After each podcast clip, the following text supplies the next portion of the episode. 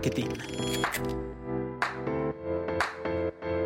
Hola chicos, ¿cómo están? Bienvenidos a otro capítulo de Freaks del Marketing. Esta semana tenemos una invitada muy especial. Ella es Stephanie Sandoval y es UX Writer. Stephanie, ¿cómo estás? Bien, muchas gracias. ¿Cómo estás? Bueno, muy bien, gracias. Stephanie, eh, decidimos hacer este podcast porque nos hemos dado cuenta de que las personas eh, o los emprendedores, que son más o menos nuestro, nuestro flujo de personas que nos ven, no entienden mucho de este tipo de, de contenido. O, o ¿A qué te dedicas? ¿Qué es el UX Writing exactamente? Bueno, partamos de qué es UX. Ajá. UX es la experiencia de usuario, es decir, las sensaciones, las emociones que tienen las personas usuarias cuando utilizan tu aplicación, cuando consumen tu producto. Uh -huh. Entonces, ¿qué tan fácil o qué tan difícil les hacemos la vida para cumplir el objetivo? Es decir, quiero okay. comprar algo por internet. Lo que hacemos desde UX es hacer que esa compra sea mucho más intuitiva, que encuentren la información que es clara. Y cuando hablo de información, entramos a UX Writer. Ok, o sea, más o menos es como conectar con las personas a través de los textos. Sí, conectar, pero sobre todo guiarlas. A veces conectar puede sonar un poquito más desde el marketing, como eh, influenciarlas. No, claro acá que sí. lo que hacemos acá es... vamos a hablar mucho así, porque a eso nos dedicamos, ¿no? No influenciar, pero sí a llevar a las personas a hacer una acción en específico que generen una conversión, sea de mensaje o sea de compra a completarla. Exactamente. Sí. Entonces lo que hacemos es que puedan completar esa acción o puedan lograr su objetivo de manera mucho más fácil, okay. sin tanta fricción, sin sentir de pronto miedo si toco un botón, qué va a pasar, okay. disminuir la incertidumbre, que si un botón tiene un texto, sea clara la información y no sea medio ambiguo lo que va a pasar al tocar ese botón. Ok, perfecto. Entonces, en pocas palabras, hacerle la vida más fácil al usuario cuando está en una app o en una página web. Exacto. Perfecto. Cuéntanos cómo iniciaste en el mundo del UX Writer. Bueno, yo empecé estudiando mucho. Uh -huh. Esto fue en pandemia. Eh, también estaba trabajando para una agencia de turismo. Okay. Y en esta agencia de turismo hacíamos todo tipo de contenidos, buscábamos que las personas se conectaran. Ahí sí era un poquito más como hacia el marketing, dar okay. contenido fresco. Y esta, esta agencia tenía una página web. En esa página web yo empecé a explorar cómo era una arquitectura de información, es decir, qué iba a pasar si la persona daba clic en el botón del que ya veníamos hablando, cómo se iba a visualizar el formulario si la persona descargaba algún formulario. Entonces ahí ya me enteré de que era el UX, yo estaba haciendo más como contenido general, okay. empecé a estudiar, me presenté para una empresa que se llama Belpi, okay. empecé a trabajar, a aprender y en la experiencia fui como adquiriendo muchos más conocimientos, empecé a aprender más del diseño, de qué era una interfaz, eh, cuáles eran las buenas prácticas de hacer esta, esta, este contenido y ya terminé pues pasando por otras empresas. Bien, perfecto. ¿Cómo has visto el campo laboral del UX? ¿Por qué te lo digo? Porque las personas que nos ven no solamente son emprendedores, sino que también son freelancers y también tenemos muchas empresas que puede que estén necesitando un cargo como el tuyo o una persona como el tuyo o personas que puedan llegar a incursionar en lo que tú haces para buscar empleo o utilizarlo como una herramienta para incrementar sus capacidades de freelancers. ¿Cómo has visto el campo eh, laboral en esta industria? Yo creo que venimos de un auge sobre todo en la pandemia, que fue cuando llegó a Colombia o en Latinoamérica todo lo que tenía que ver con UX. -huh. Ahorita está disminuyendo hubo un momento de contratación bastante amplio, creo que... Demasiado, diría yo. Empezaron a contratar, una hubo un afán, exacto, un afán como de, ok, esto lo tenemos que implementar porque dicen que está funcionando, entonces hubo una contratación, empezamos a entender qué era, no estaban todos los perfiles o muchas veces las personas estaban haciendo algo parecido a UX, pero pues no sabían que eso era o que era una disciplina como tal. Okay. Ahorita está bajando ese auge y creo que también entramos en una etapa bien importante de consolidar los conocimientos y de decir, ok, ahora qué me hace falta. Ya hice este curso, ya estoy aprendiendo en esto, estoy trabajando, ahora cómo puedo ser un perfil mucho más completo, no solo, por ejemplo, de mi lado de contenido, sino ya tengo también que empezar a fortalecer mis conocimientos desde el diseño, fortalecer mis conocimientos desde la investigación de usuario, ya no me puedo quedar como con solo los conocimientos básicos. Entonces empezamos a consolidar y a mejorar como todo, toda esta industria. Bueno, en este 2023, más o menos hablando desde el punto de vista publicitario, el formato que más relevancia está teniendo es el formato en video. Que es el formato, yo lo llamo como el formato TikTok, porque pues claro, comenzó como ese, a irse desde ahí, que es el formato vertical de videos cortos, eh, que es muy humano, ¿no? Que es como, eh, no, no, está tan producido, sino que genera una conexión más grande. Hablando del video y la imagen que han crecido mucho durante este año, ¿has visto opacado como todo este lenguaje en texto? Yo no sé si la palabra sea opacado, sea tal vez reutilizado, okay. porque igual llegamos a un formato de video en el que sí tenemos que construir un diálogo, tal vez un diálogo mucho más fresco, mucho más natural, mucho más cercano, pero sí tenemos que saber puntualmente qué es lo que vamos a comunicar. Y tenemos que ser concisos, porque además por lo general esos videos son muy cortos. Y eso es Son una de las cortos. claves de, del UX Writer. Si tú vas a escribir un mensaje, tiene que ser muy corto, directo al grano, porque las personas no van a estar leyendo un texto súper largo. Entonces estos videos lo que creo que hacen es pa- cambiar de formato, pero igual mantenemos la esencia sigue, del sigue texto. teniendo un paralelo, sigue Sí. teniendo un paralelo entre lo mismo que tiene que ser directo y tiene que conectar con la persona, sea hay texto, sea imagen o sea video. Y sea claro, exacto. Ok, ok, perfecto. ¿Y cuáles son con las habilidades que debe contar un UX Writer? Bueno, dentro de una empresa o de un proceso de diseño normal de contenido, Pongámoslo en dos ejemplos. O sea, como freelancer que te contrata, te contacta una empresa para un proyecto en específico, ¿qué habilidades debes tener? O ya literalmente trabajando full time en una empresa. bueno, creo que podemos partir de lo que funciona para los dos como... Como lo- las, bas- las bases. Sí, las bases. Eh, tener un contexto claro, saber preguntar, hacer las cinco preguntas de- del periodismo, qué, para Sí. qué, por qué, dónde, para, ¿Has escuchado eso? para poder saber qué va a escribir, porque creo que la última parte es la de la escritura y es la que realmente toma menos tiempo si hay una investigación y un contexto muy claro. Bajar los objetivos de negocio, qué es lo que quiere negocio, cuál es la necesidad de la persona usuaria, quién es la persona usuaria, en qué momento se va a comunicar esto, dónde se va a comunicar. Una vez ya sea una empresa o un cliente externo nos dé todo este contexto claro, ahí sí escribimos. Eh, la capacidad de negociación, porque siempre en negocio o la empresa van a llegar con una necesidad puntual, pero tú tienes que estar también del lado de la persona usuaria. Entonces es un punto, como un puente entre estos dos que tienes que estar todo el tiempo negociando. Ok, usted quiere que la persona haga esto, pero no me está prestando el desarrollo, las herramientas suficientes que necesita la persona usuaria. ¿Cuál es el problema que ahorita estamos viendo? Em, Creo que también necesita, por ejemplo, lo, lo típico que, de lo que hablamos, que es ortografía, gramática. Que ya es como lo más básico, ¿no? Que eso sí, lo- O sea, lo- es lo más básico y para adelante es como saber escribir, es lo primero. y ya como ser más persuasivo, intentar ser persuasivo, puede ser. Eh, ser claro, pero yo creo que más que persuasivo, conocer a la persona usuaria. Ok. ¿Cómo se comunica la persona usuaria? Tú me puedes persuadir en la medida en la que sepas qué palabras conectan conmigo o qué es lo que yo estoy necesitando. Mira que hay un paralelo tremendo con lo que hacemos nosotros como traffickers a la hora de generar una estrategia de marketing digital para vender un producto o un servicio con, a un potencial cliente. Porque lo primero que yo tengo que hacer es, bueno, primero tener- saber cuál es mi oferta, ¿no? Saber qué voy a vender. Y lo segundo, saber a quién se lo voy a vender, cuáles son sus puntos de dolor, sus intereses, sus datos demográficos, para saber específicamente en los copies, o sea, en los textos publicitarios, cómo hablarle. Pero el punto está entonces cuando la gente llega al punto de destino, que en la página web tiene que ser exactamente igual también. O sea, tú haces también esa, esa investigación previa antes de escribir. Claro, claro, porque por ejemplo, si yo sé que la persona se entiende más la descarga de un formulario con el botón descargar, pero yo desde mi sesgo o desde mi educación o desde mi contexto creo que no es descargar, sino darle, eh, no sé, ir a la siguiente página para descargar. Estoy diciendo aquí un ejemplo cualquiera. Pero sí saber exactamente las personas, por ejemplo, si van al banco, qué palabras están acostumbradas a usar. Por ejemplo, el, el, ex- el extracto. Si existiera otra palabra, si yo ya sé que eso siempre lo usan en el banco, ¿cómo lo puedo trasladar a lo digital? Que sea fácil, que sea claro.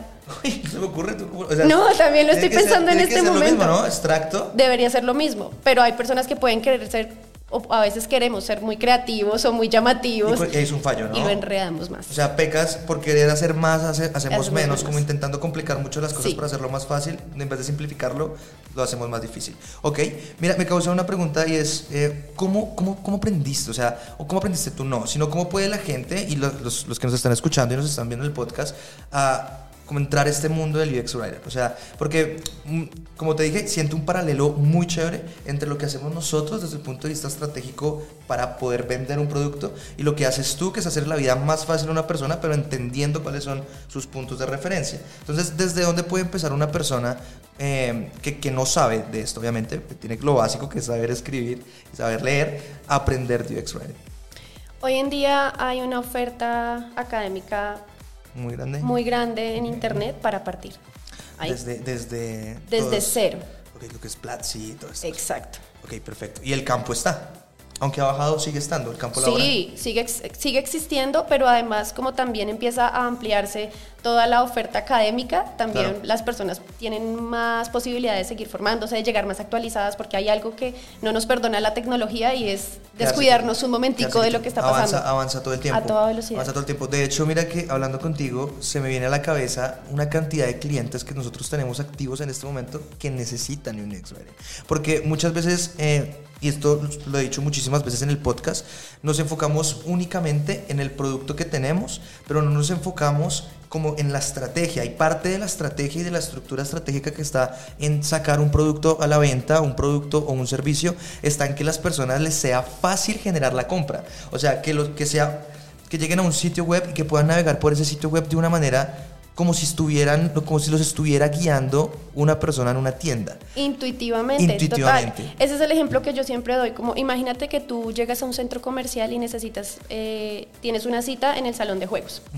Apenas das un pie en el centro comercial, hay una voz que te dice, mira, tienes que atravesar aquí el pasillo, luego eh, voltear a la izquierda, aquí baja las escaleras, ten cuidado porque el espacio es, estrecho, llegaste al salón de juegos, pero eh, si deseas salir al baño, lo puedes hacer por este lado. Y esa voz lo acompaña todo el tiempo hasta el final, hasta que sale del centro comercial. Pero si tú te enredaste, si la voz es ruda, si le hablas en inglés y la persona habla en español, va a ser totalmente frustrante la, la, experiencia y no vas a querer volver porque vas a sentir que te trataron mal y no vas a completar la tarea. Y es lo mismo en una aplicación. Alguien quiere comprar algo, entra, lo intenta, lo intenta dos veces y hoy con la cantidad de ofertas que hay, perdón, yo ya me cansé, me, distraje o se me pasaron las ganas de comprarme esos zapatos. Sí, a mí, me pasó, a mí me pasa muchísimo con, o me pasó al, principio, me acuerdo mucho las primeras veces que utilicé Rappi, no me era tan intuitivo como es ahorita. O las aplicaciones bancarias en específico no lo hacen para nada fácil en muchas ocasiones. Entonces es difícil, no se frustra y yo personalmente prefiero comenzar a llamar a saber qué es lo que tengo que hacer y si me guían ya desde el teléfono, que eso es lo que debería hacer el texto y no una operadora, ¿no?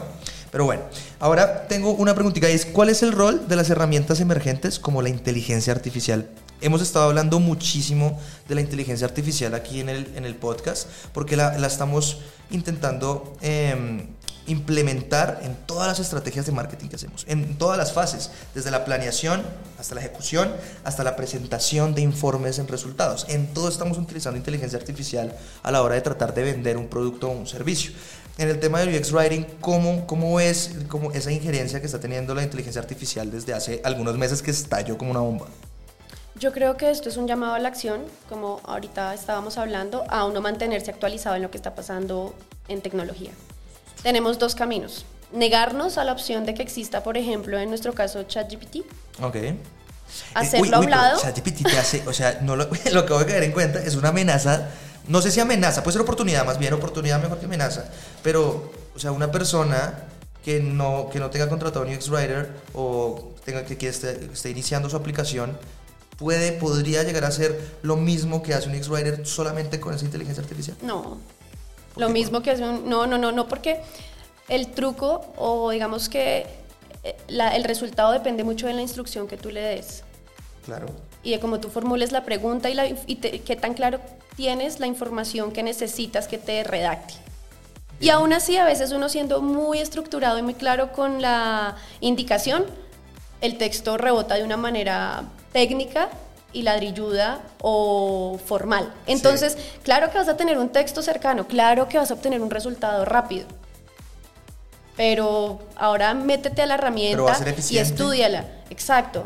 Ese, va a ser el punto. Entonces ahí lo que yo creo es, ok, vamos a mirar cómo la podemos sacar provecho. Porque tal vez mientras yo me estoy demorando tres horas en reescribir un correo electrónico, puedo escribir un correo electrónico básico, ponerlo a que me corrija y enviarlo. Y aún así voy a tener que revisarlo.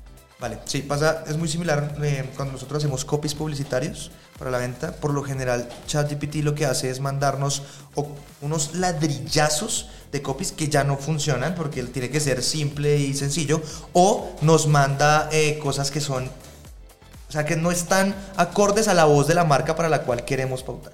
¿no? Entonces, por ejemplo, me pasó la semana pasada, eh, nosotros tenemos una marca que vende mm, zapatos, son zapatos elegantes en Madrid, en España. De hecho, la marca se llama Adeva Madrid específicamente. Y esta marca me dijo como, por favor, ayúdame que quiero comenzar a vender en Francia, en el Reino Unido y en Alemania. Entonces, claro, eso con el inglés está bien, en español, pues obviamente, pero francés y alemán en la vida. Entonces dije, voy a utilizar ChatGPT para generar estos copies. Cuando comencé a hacer los copies, los miré, yo los revisé, yo dije como bueno, los veo más o menos bien, se los mandé a la, a la dueña de la marca previa aprobación para poder, para poder subir las campañas. Me metí una levantada terrible porque me dijo, esto está demasiado formal para lo que es mi marca. Claro, yo le traté de dar como la, ma- la mayor especificaciones a ChatGPT para que me ayudara. Obviamente yo como que también lo traté de arreglar, pero no fue suficiente y terminé fue regañado por utilizar la herramienta. Entonces, ¿tú, ¿tú has ya incorporado la herramienta en los procesos de creación de textos? Sí, y la he explorado muchas veces. Es decir, tal vez no nunca, por ahora nunca va a ser el resultado final que yo utilice, pero sí puedo llegar a unas exploraciones, a unas ideas. A veces estoy bloqueada y soy, pero ¿cómo lo digo? ¿Cómo lo digo? ¿Cómo lo digo? Para eso y, pues. Exacto, ex- escribo ahí 10.000 indicaciones hasta que me dé una que no va a ser la final, pero empiezo a combinarla y a jugar como con la estructura. Ok, ok, perfecto. ¿Y qué otra, qué otra inteligencia artificial o qué otro apoyo de toda esta inteligencia artificial que está estallando ves que se puede incluir más allá de, de ChatGPT? Que sabemos que ChatGPT es como la más bomba y la más conocida. De hecho, se convirtió en, en- creo que es en este momento la, la, la, la- la página web de OpenAI, la tercera más abierta del mundo. más visitada, sí. Es una locura. Pero más allá de ChatGPT, ¿qué otras oportunidades ves dentro de la inteligencia artificial para escalar lo que hace un UX Writer hoy en día? Desde UX Writer, em, no sé si esto funciona como, como inteligencia artificial. Hay herramientas que nos ayudan como correctores de texto, pero esto no, Ah, no es lo mismo. No, honestamente yo, la única que he explorado hasta ahora es ChatGPT. Y no conozco otras que, que me puedan brindar Es que, es que. ChatGPT no puede hacer ese proceso de investigación, ¿no? Tan, tan exhaustivo como lo, pueden, como lo puedes hacer tú. De hecho, me gustaría saber cuál sería o cómo es un proceso de investigación tuyo para llegar a escribir un texto. Lo, el brief, el brief es todo lo que hablamos ahorita, preguntar las necesidades del negocio, el dolor, el problema, el target, todos los puntos de dolor. Eh, referentes, si los tiene mi cliente, si los tengo desde la empresa. Entonces, por ejemplo, hago benchmark de si vendo, si es una plataforma que vende zapatos, pues ver todas las plataformas de venta de zapatos. Si hay, por ejemplo, un blog de compradores de zapatos, todas las palabras que usan en ese blog, Ok. cómo se comunican para preguntar en fax, en preguntas frecuentes, ver qué es lo que preguntan, si hay un equipo de CX o de Customer Experience Ok. que tenga un chat en donde me brinde si hay data, O sea, como cuáles son esas preguntas frecuentes. claro, y, y cómo las formulan las personas. Porque ahí nos aparecen las palabras que usan las personas reales. ¿Y investigación en físico haces también para construir texto? O sea, me refiero como no en el mundo digital, sino en el mundo real, lo que pregunta la gente en tiendas, no precisamente en digital, sino en, en físico también. Claro, eso se podría hacer. Es todo, es- si, si, es- si le van a abrir una página web a una tienda de zapatos, volviendo al ejemplo, ¿qué es lo que preguntan las personas por lo general en esa tienda de zapatos? ¿O cuáles son las dudas del diseño de los zapatos? ¿O cómo se refieren a las tallas? Bueno, me parece, me parece increíble. De verdad, estoy muy impresionado por el paralelo que hay entre, entre, pues, entre las cosas que hacemos nosotros acá desde la estrategia de marketing y tú. Y por eso quiero preguntarte cómo se puede utilizar el UX eh, Writing para potenciar las ventas de una estrategia de marketing digital. O sea, ¿dónde crees que puedes, se puede colocar em, la- tu labor para potenciar lo que nosotros hacemos?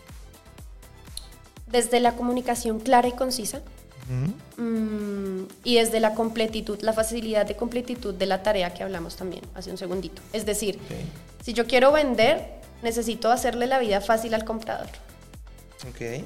Necesito que complete la tarea cuando entró a la plataforma hacerla y no que la complete en tres días o darle unos pasos extra. Ahora llámame. ahora no, no tenemos una forma de pago, entonces necesito que haga contraentrega. Es todo lo que tiene que hacer la vida más fácil, en general, no solo como UX Writer, sino como UX. Ok, y ves mucha diferencia entre escribir de una manera llamativa, como para, que, como para que la gente se guíe y tenga una experiencia mucho más sana dentro de una plataforma, y entre escribir para venta directa. Sí.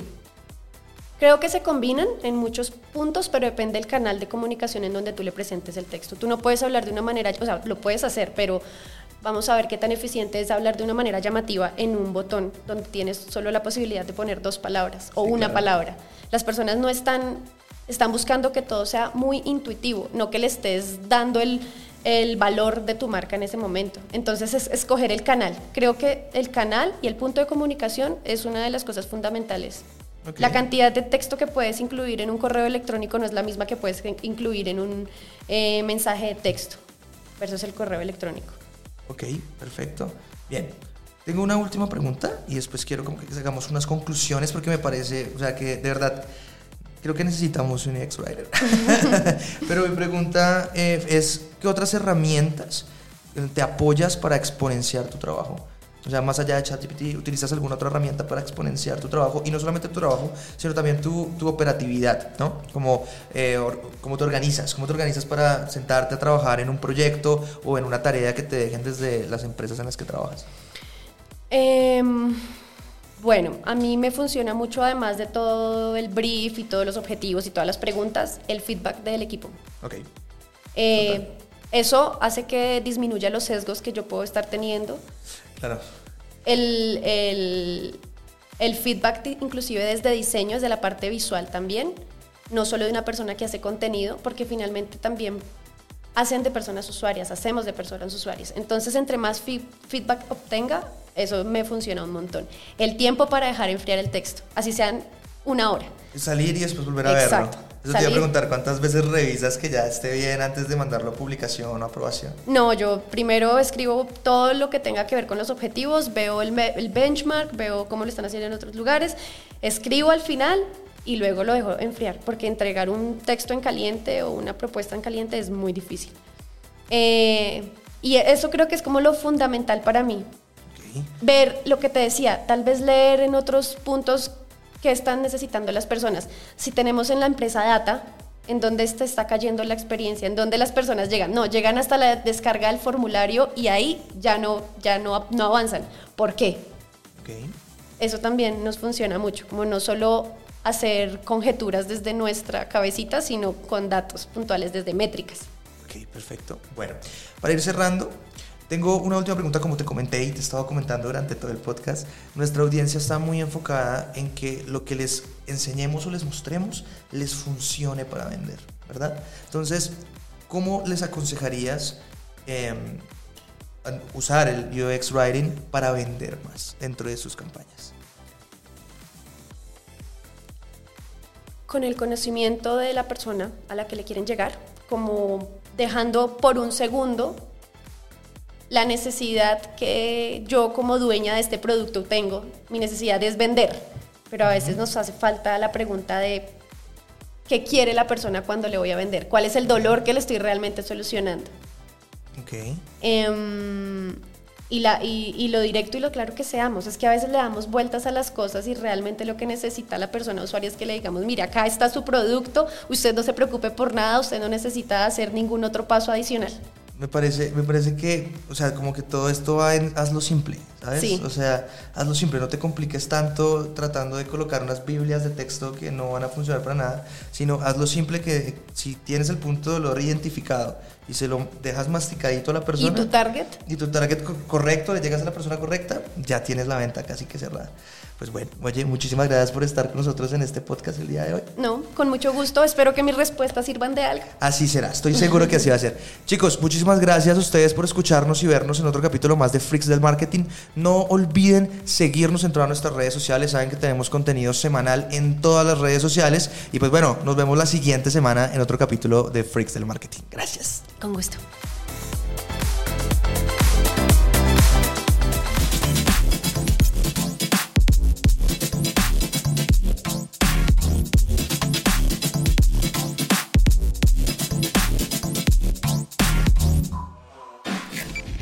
Freaks del marketing.